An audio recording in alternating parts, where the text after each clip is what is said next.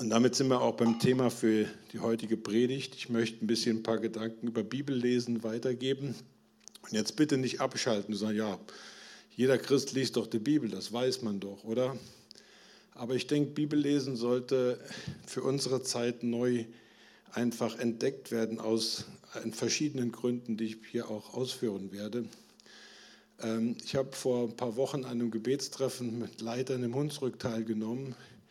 Und der Leiter von Kindergemeindefreizeiten im Hunsrück, ein wirklich geisterfüllter junger Mann, hat dann auf der Freizeit in der Gebetszeit eine Botschaft in Zungen weitergegeben und hat dann die, den Kindern gesagt, jetzt betet mal zu Gott und fragt, was denn die Botschaft dieser Zungenrede war. Und kurz danach kamen fünf Jungs zu ihm und alle fünf haben gesagt, die Botschaft war, Jesus sagt, er kommt bald. Fand ich beeindruckend. Und äh, wir wissen ja nicht, ob Jesus bald kommt. Wir wissen, dass er kommt, nur nicht wann. Fakt ist aber, dass sich Dinge um uns herum verdichten. Der Bundespräsident hat Deutschland gerade auf harte Zeiten eingeschworen. Ich weiß nicht, ob ihr das gesehen habt im Fernsehen.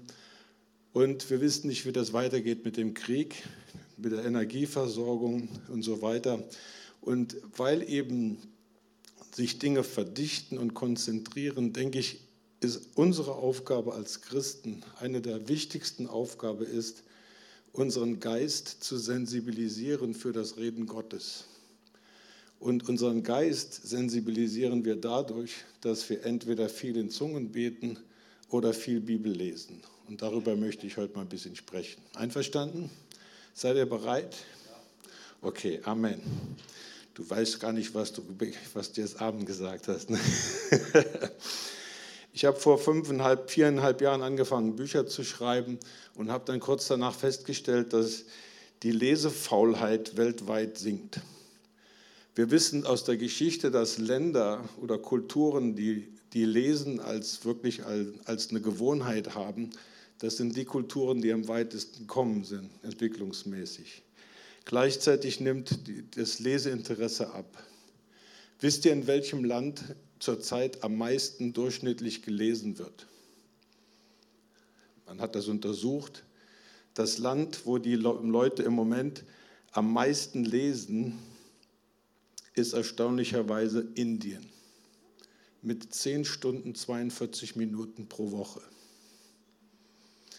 Zweiter Platz ist Thailand, 9 Stunden 24, gefolgt von China, 8 Stunden. Wisst ihr, wo Deutschland ist?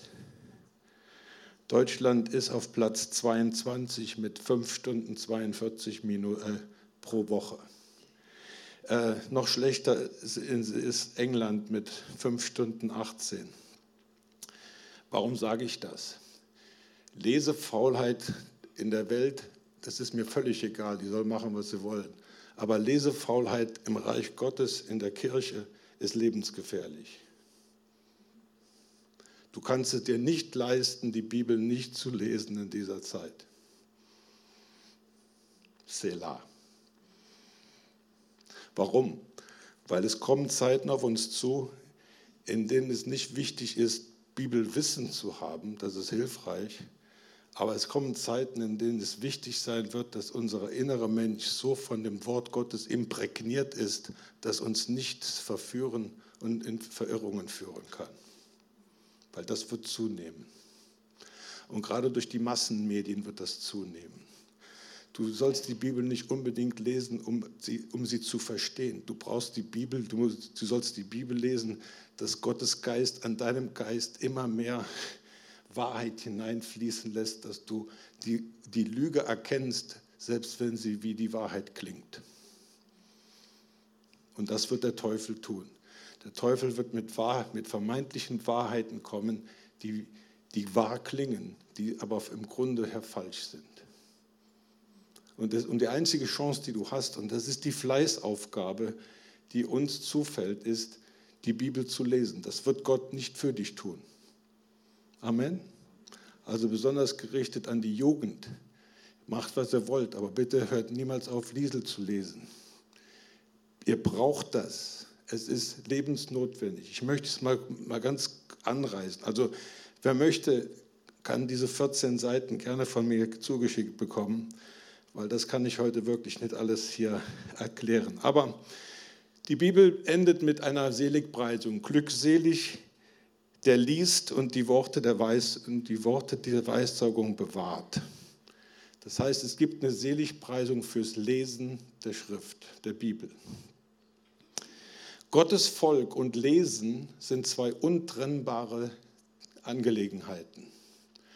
Überlegt euch mal, Gott gibt seinem Volk ungefähr 1500, 1600 vor Christus, gibt Gott seinem Volk seine, seinen Willen in schriftlicher Form, also die ersten Bücher Mose.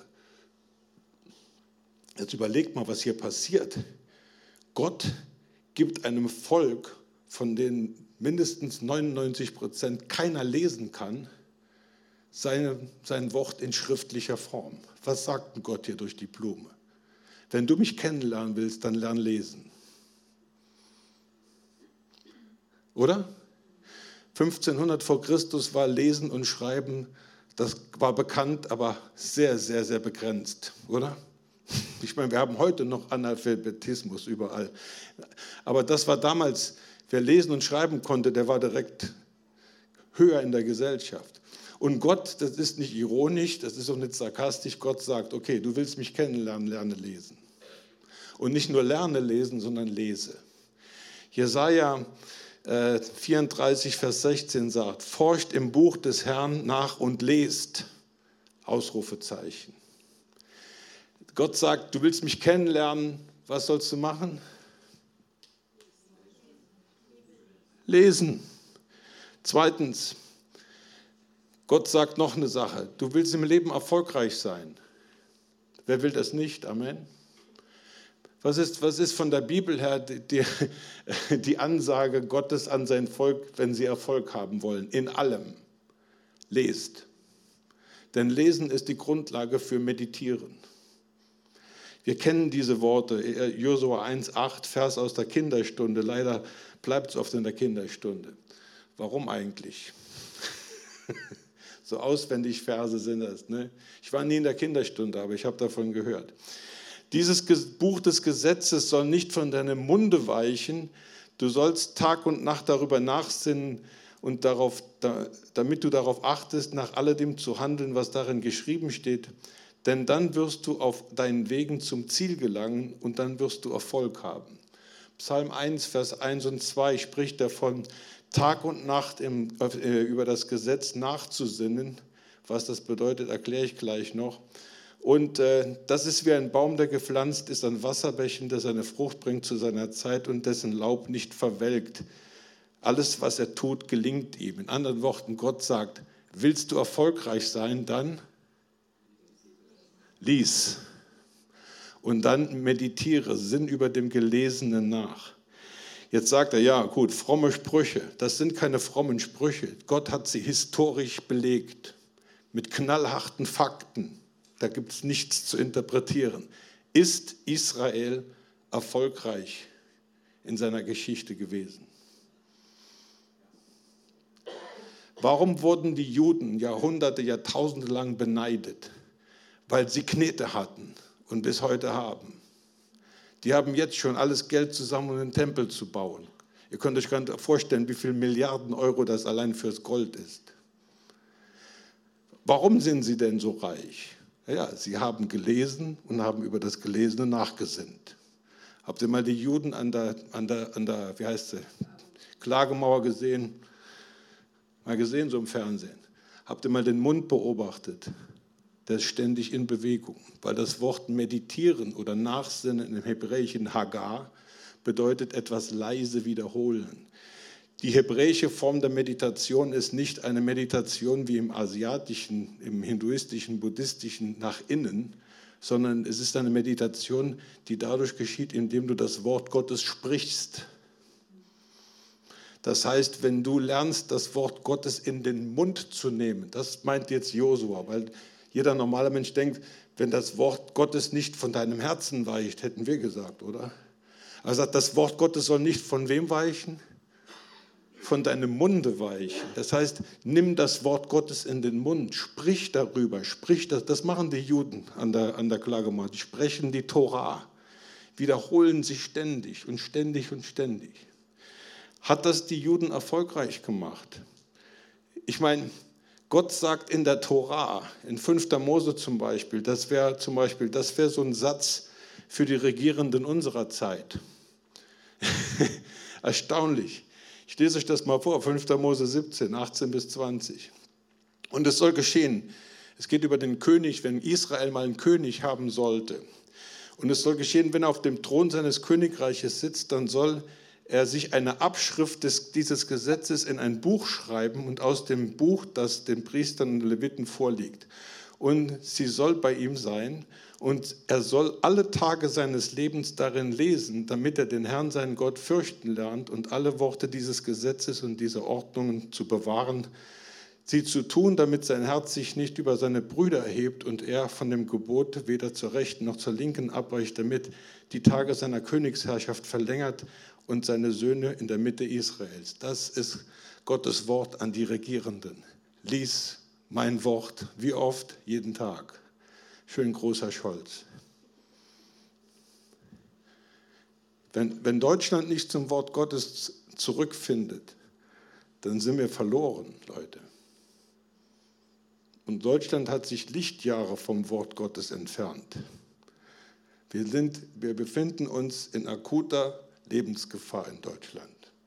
Und nicht, weil Putin schießt, sondern weil die Christen nicht mehr das tun und das gemacht haben, was sie sein sollten. Salz und Licht sein. Hier geschehen Sachen in diesem Land, da muss Gott irgendwann sagen, jetzt ist Schluss. Lest die Bibel. Ist nichts Neues, nichts Überraschendes. Amen. Aber wir haben noch die Chance. Sind die Juden erfolgreich? Die Juden bilden heutzutage zwei Promille der Weltbevölkerung. Im Vergleich dazu bildet die arabische Welt, die hauptsächlich muslimisch ist, 20 Prozent der Weltbevölkerung. Wisst ihr, wie viele Nobelpreise von Juden gewonnen wurden und wie viel von Muslimen? Können in Wikipedia googeln. Von den über 900 Nobelpreisen, die vergeben wurden, sind über 20 Prozent von Juden, also von zwei Promille der Weltbevölkerung gewonnen worden. Und das in Bereichen wie Physik, Chemie, Medizin, Mathematik und so ein Kram. Friedensnobelpreise, da muss man ja äh, jetzt nicht so viel unbedingt Intellekt aufbringen. Ich kenne da so ein paar, die aus Guatemala, die eine Frau, das ist peinlich. Aber gut. Ähm, wisst ihr, wie viele Nobelpreise? Insgesamt haben die Juden 232 Nobelpreise gewonnen bis 2021. Wie viel haben die Moslems gewonnen in derselben Zeit? Weiß das jemand? Ich sage es euch, 13. 20 Prozent der Weltbevölkerung gewinnt 13 Nobelpreise und 0,2 Prozent der Weltbevölkerung gewinnt 232. Woher, woher kommt das? Lies die Bibel. Amen.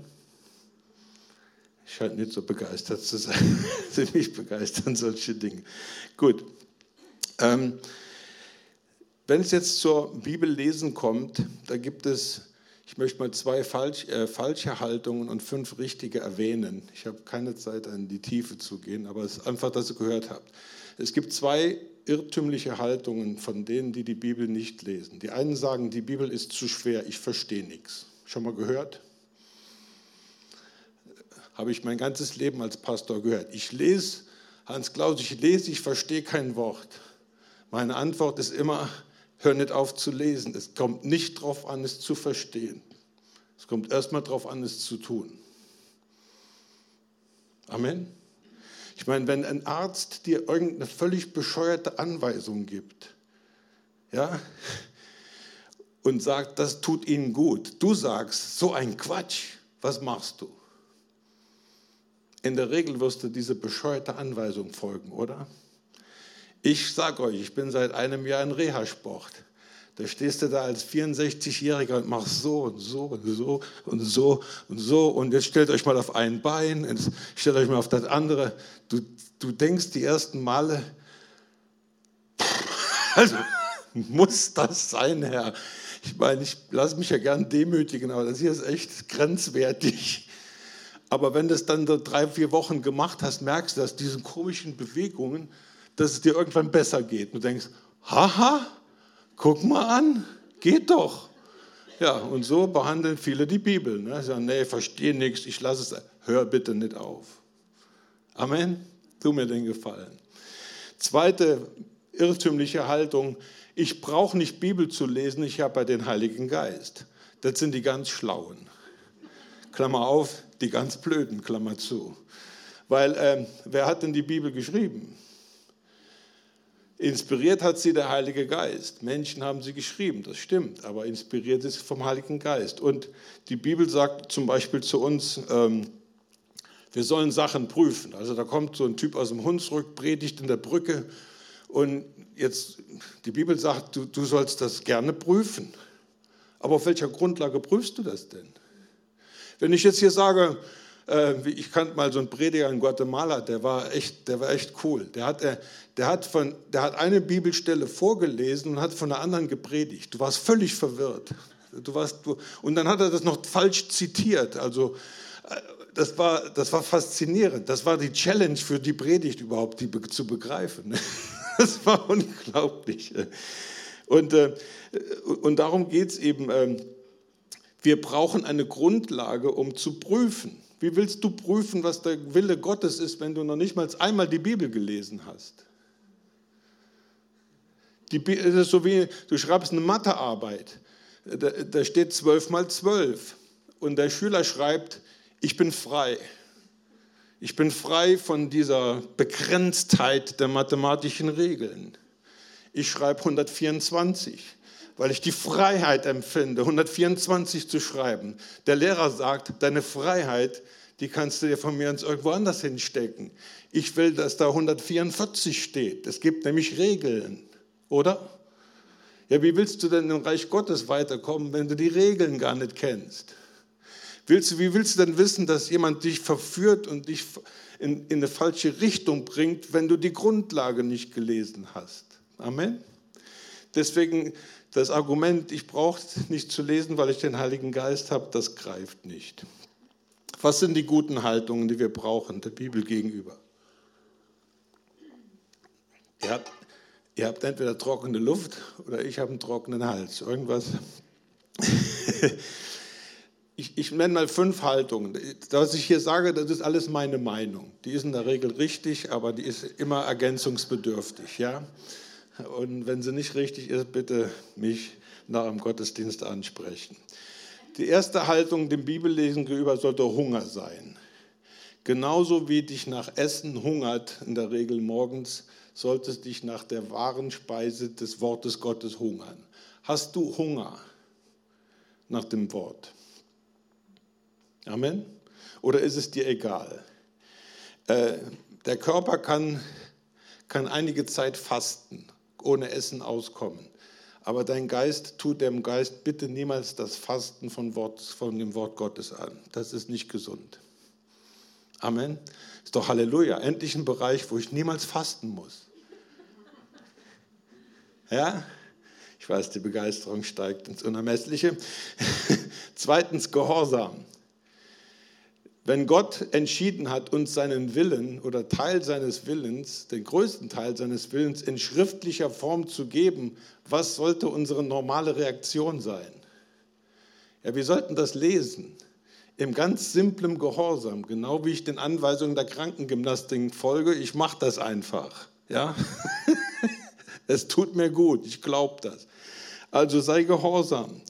Wir sollten drittens die Bibel lesen mit Demut im Herzen, denn weil die Bibel vom Heiligen Geist inspiriert ist, werden wir die Bibel niemals auf intellektueller Ebene verstehen können.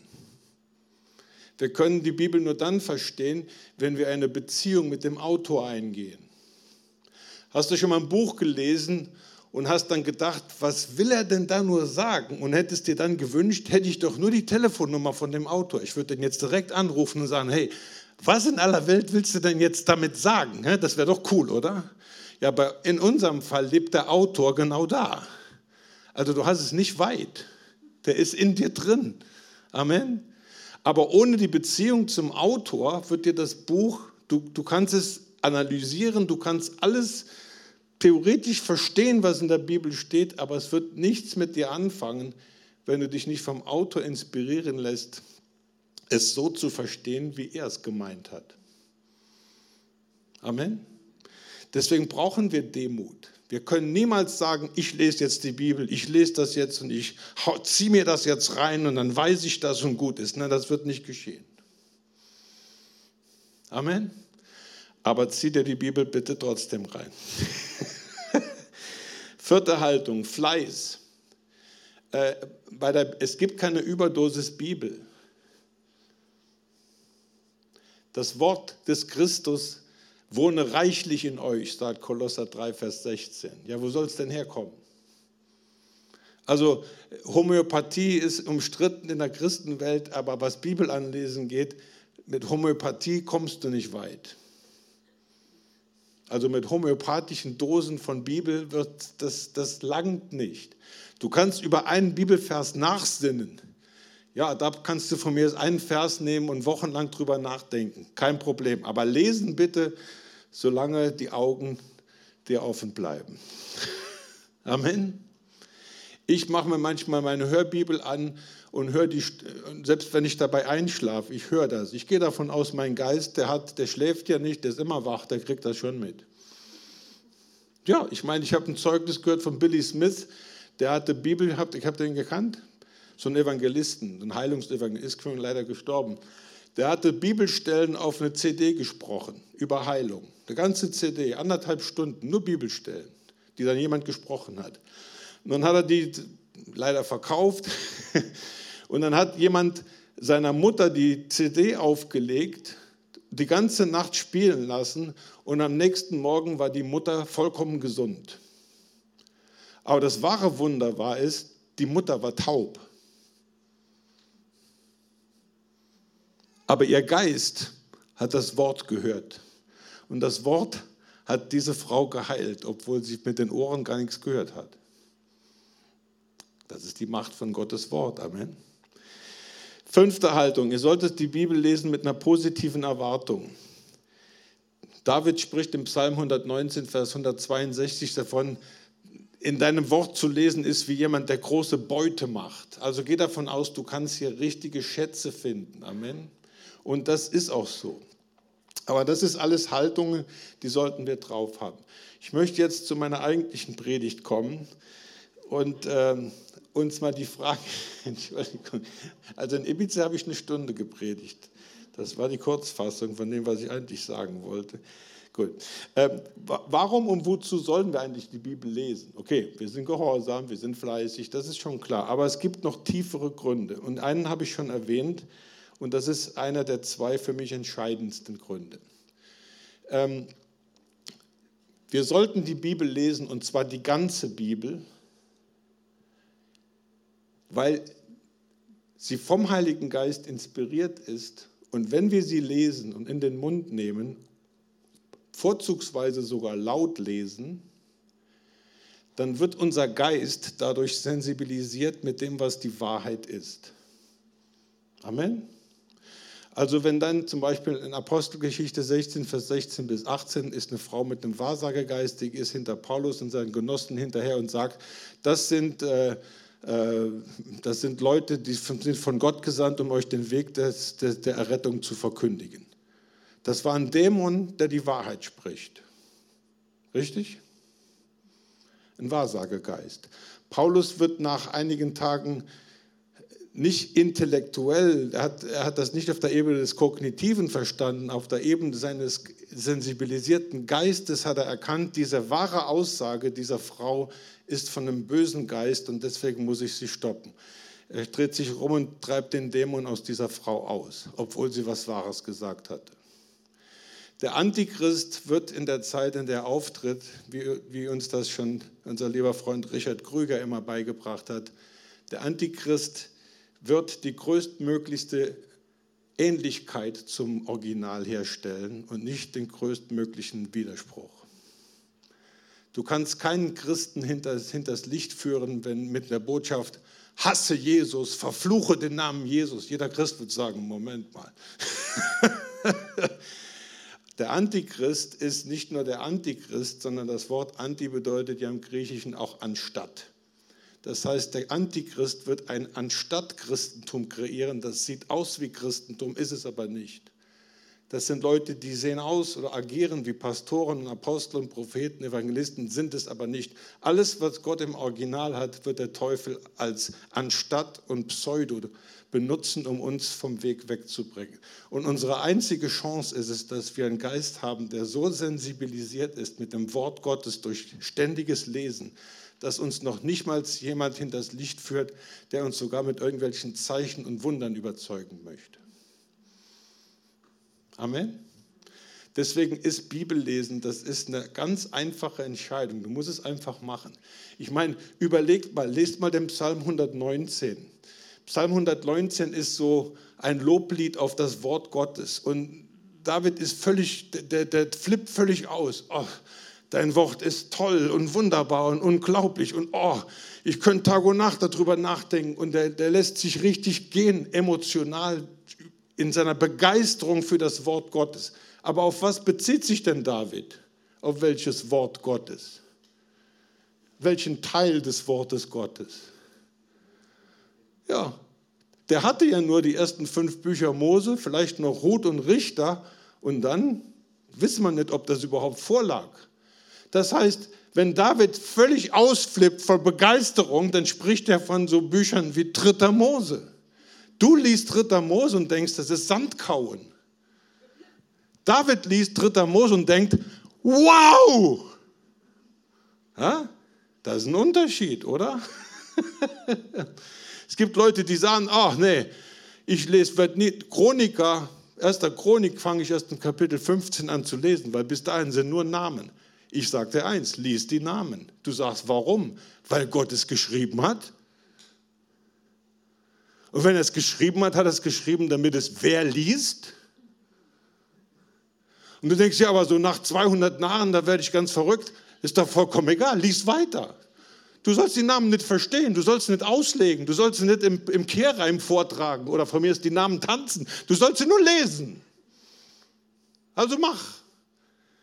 Und irgendwann in so, einer, in so einer Disziplin, wo ich mal so eine Liste von Namen las, und dann kam ich zum Kapitel, wo zwölfmal hintereinander derselbe Absatz wiederholt wurde. Identisch.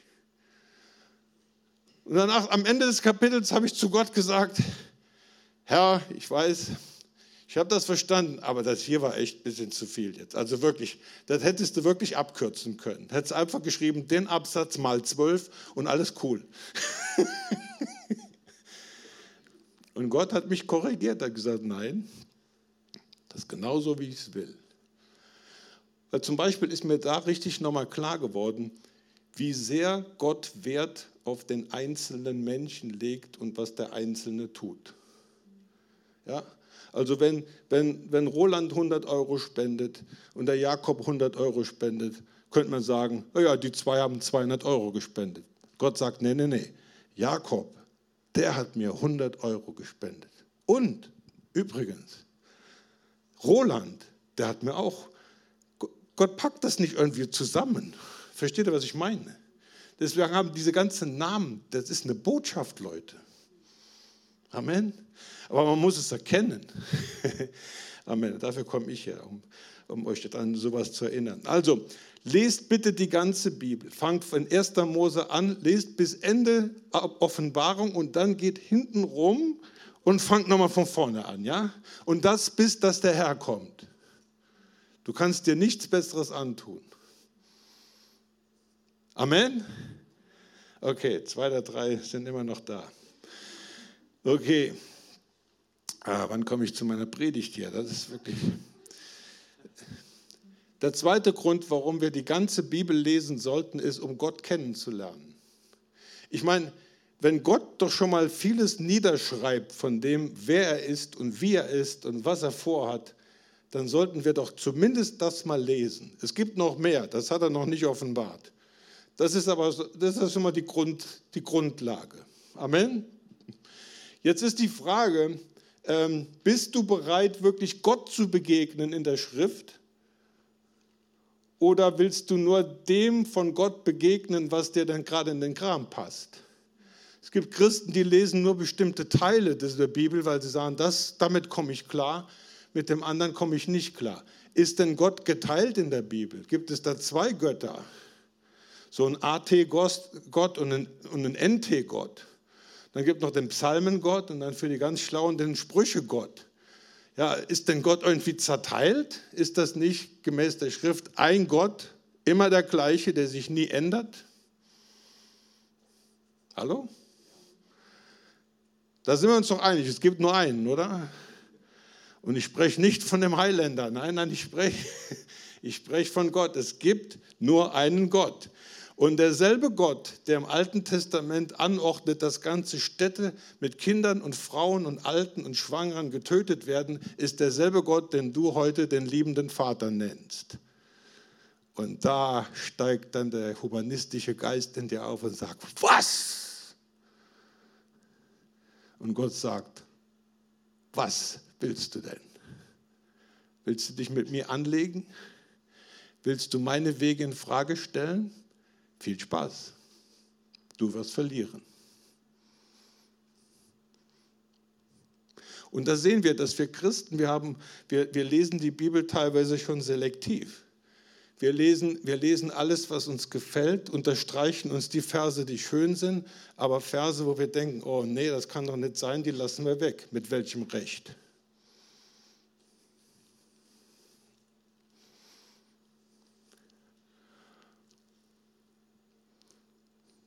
Braucht ihr noch eine Minute oder so?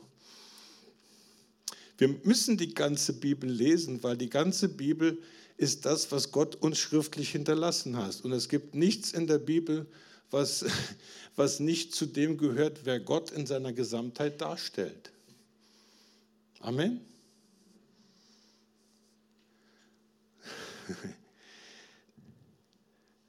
Jetzt kann ich ja das Schlimme, was ich sagen wollte, gar nicht mehr sagen wenn ihr Hirschhorn schlapp macht. Das ist ja, Leute, habt Erbarmen. Willst du wirklich Gott kennenlernen oder willst du nur den kennenlernen, den du gerne als Gott hättest? Weißt du, warum die Ewigkeit so lange dauert? Weil Gott un unendlich ist und wir brauchen ihm unendlich Zeit, um den Unendlichen zu erkennen. Du wirst nie aufhören, Gott kennenzulernen. Auch in der Ewigkeit nicht, oder? Aber wir, haben, wir machen gern unseren kleinen Gott in unsere Schubladen und Gott kann nur so sein, wie wir es entscheiden. Und Gott sagt, tut mir leid, aber da spiele ich nicht mit, oder? Amen? Nein, na gut. Gott hat sich in Jesus Christus offenbart. Amen. Die Bibel sagt, dass die höchste Sicht, dass die, die, wo Gottes Wesen am sichtbarsten wird für uns Menschen, ist in der Person und dem Leben von Jesus Christus. Amen. Ja, aber dann sagen Christen wieder, ja, den Jesus aus den Evangelien, der ist cool, der heilt, der vergibt, der ist gnädig, der, also der ist echt, wow, der gibt sein Leben für uns, wow. Aber die lesen da nicht die Sendschreiben. Und da hat Jesus sich nicht irgendwie verändert, aber jetzt ist Jesus eben nicht mehr der, der die Menschheit rettet, der Erlöser. Jetzt ist Jesus der Herr der Herren, der König der Könige, der in Ewigkeit regieren wird und der dich einlädt, da mitzumachen. Und hier schlägt Jesus einen anderen Ton an. Oder? Hat Jesus jemals in den Evangelien gesagt, ich werde dich aus meinem Munde ausspeien? Du lauer Christ, hat er nie gesagt, aber er hat es zu den Sendschreibenleuten gesagt, zu Laodicea oder nicht. Ich meine, wir müssen sehen, Jesus hat sein Ding gemacht, er hat uns erlöst. Jetzt sitzt er auf dem Thron, jetzt ist er der Herr. Herr bedeutet, er ist der Herr des Universums. Alles ist ihm untergeordnet. Teufel, Dämonen, alles. Und jetzt sollst du ihm in seiner Herrschaft helfen. Er ist immer noch der Gott voller Liebe, voller Gnade, voller Barmherzigkeit, aber er ist jetzt eben auch der Herr der Herren, der sein ewiges Reich mit dir zusammen bauen möchte. Denkst du, dass der Himmel ist so wie der, wie der Bayer im Himmel? Luja Sogi. Harfe spielend auf einer Wolke. Was sagt denn die Bibel über, was die Ewigkeit sein wird? Himmel. Erstens werden wir auf der Erde leben, weil Gott macht eine neue, oder? Wofür? Damit wir vom Himmel winken sagen, oh wie cool, da, da unten schwebt eine Erde durchs Universum. Zweitens werden wir herrschen, wir werden regieren, wir werden Verantwortung haben. Eine viel, eine weniger. Der Himmel, oder wie, wie man so schön sagt, die Ewigkeit, die Errettung, die ist durch, durch Glauben, aus Gnade durch Glauben. Aber was du im Himmel für eine Aufgabe hast, davon wird sich viel hier entscheiden. Und da geht es nämlich über deine Treue. Und da geht es nicht über Vermögen oder viel oder wenig tun, da geht es darum, dass du das, was du bist und hast, in diesem Leben Jesus zur Verfügung stellst. Amen. Und die Ewigkeit, die wird länger dauern als das, was wir jetzt hier haben. Damit, darüber sind wir uns aber einig, oder? Gut, Halleluja. Okay, dann komme ich mal ganz schnell zum Schluss. Was verhindert ein segensreiches Bibellesen? Erstens, wenn du Bibel nur liest, um Informationen zu sammeln, aber nicht deine Beziehung zu Gott vertiefen möchtest. Das heißt, du willst eigentlich nur Bibelwissen haben, um das möglichst jemand anderen auf den Kopf zu hauen. Du willst nur verstehen, aber du willst mit Gott selbst eigentlich gar nichts zu tun haben. Wer war so? Die Pharisäer, oder? Die konnten die Bibel auswendig, und waren Lichtjahre von Gott und von seinem Herzen entfernt, oder nicht? Ich meine, Jesus hat zu denen gesagt, ihr Schlangenbrot, ihr Ottern gezüchtet. Das waren heilige Männer, die haben zweimal die Woche gefastet, dauernd die Bibel gelesen, nur, nur gebetet und Zehnten gegeben, 20 Prozent gegeben. Und Jesus sagt zu denen, Leute, ihr seid so weit von Gott entfernt, ihr wisst überhaupt nicht, wer Gott ist, mit all eurem Bibelwissen. Amen. Zweitens, wir dürfen, werden die Bibel nicht richtig, äh, das wird nicht richtig ein Segen für uns sein, wenn wir die Bibel in einem, ich nenne das mal mit einem zwanghaften Positivismus angehen. Es gibt unter Christen so einen zwanghaften Positivismus. Da muss auf einmal, alles muss irgendwie positiv sein. Und dann wird das Ding so verbogen, bis du denkst, das ist gar nicht mehr Bibel. Aber es muss irgendwie immer am Schluss positiv sein. Die Bibel sagt, es ist nicht alles positiv. Es gibt Dinge, die sind negativ und die werden negativ bleiben. Was hat es Positives, dass irgendjemand in Ewigkeit in der Hölle landet? Fakt aus der Bibel, oder? Hallo?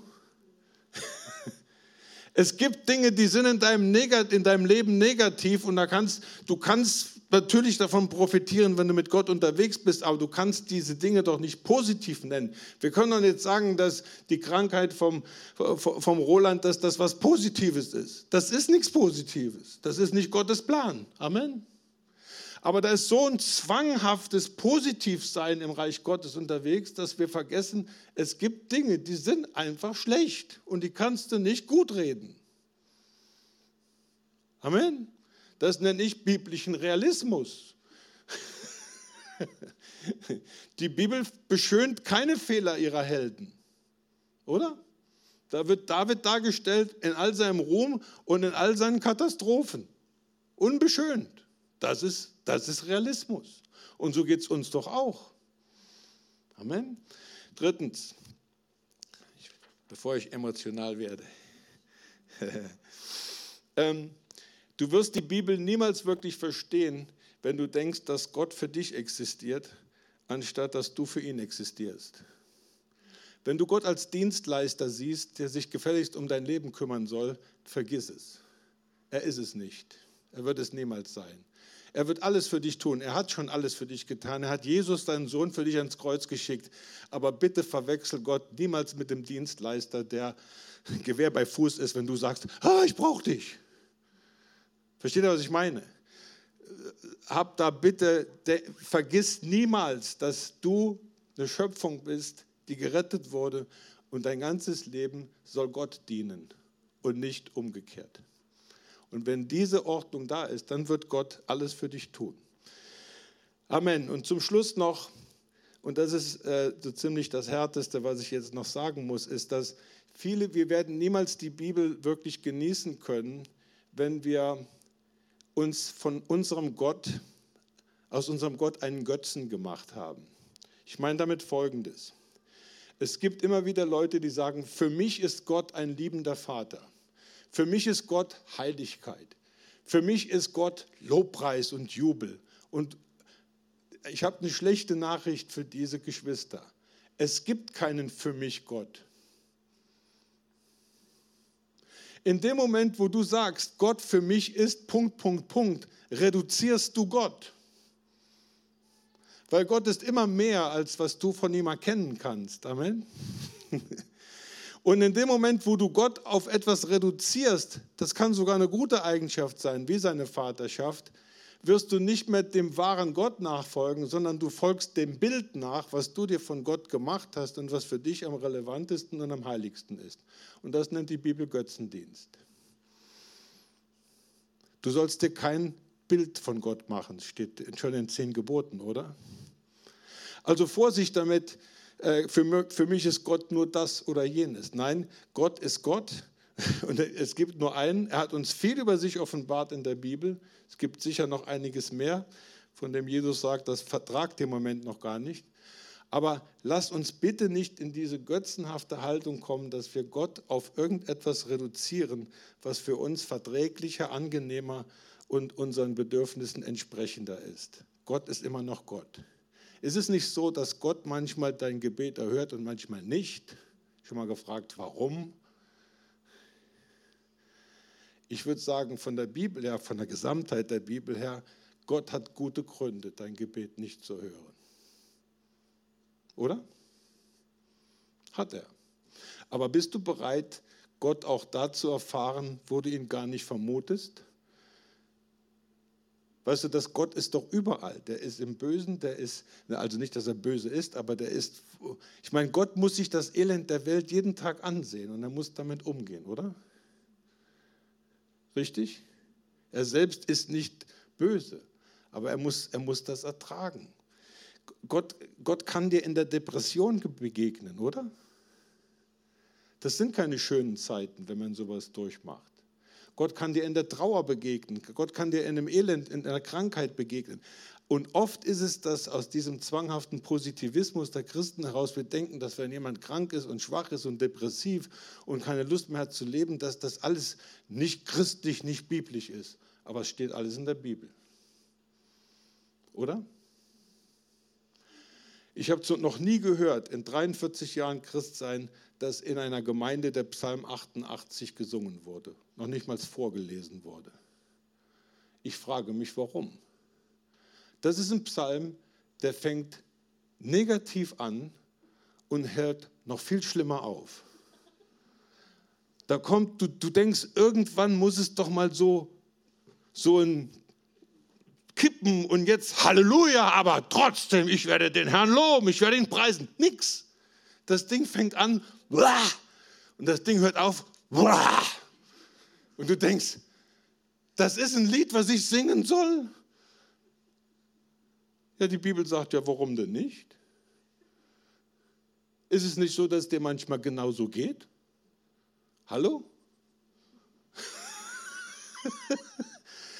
Aber nein, da kommt der zwanghafte charismatische Pfingstchrist mit seinem Positivismus und sagt, nein, egal wie es mir geht, Halleluja, Gott ist gut, Gott ist heilig, stimmt alles. Aber Gott sagt, sing doch mal dein Elend, ich höre mir das mal an.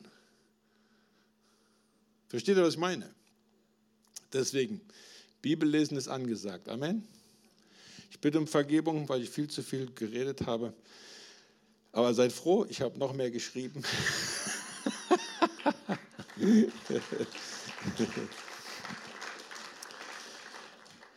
Ich möchte euch nochmal, ich meine, ich komme ja manchmal ein bisschen provokativ rüber und das ist volle Absicht. Ähm, ich habe euch wirklich lieb. Und Gott hat mir das wirklich jetzt nicht nur euch, sondern mehreren Gemeinden ins Herz gegeben, das nochmal zu pushen. Bitte lasst uns zurückkehren zu einem exzessiven Bibellesen. Amen. Es ist zu unserem Besten. Es ist wirklich zu unserem Besten. Gott will uns nichts Böses. Amen. Aber diese Fleißaufgabe, die kann er uns nicht nehmen.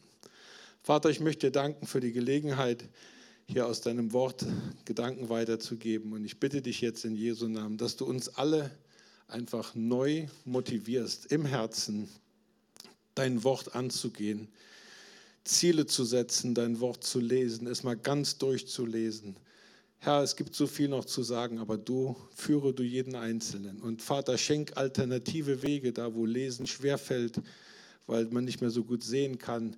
Herr, du hast Alternativen, aber bitte setz einen neuen Hunger nach deinem Wort in unsere Herzen hinein. Und das bitten wir dich im Namen des Herrn Jesus, Vater. Und danke dafür. Amen. Amen.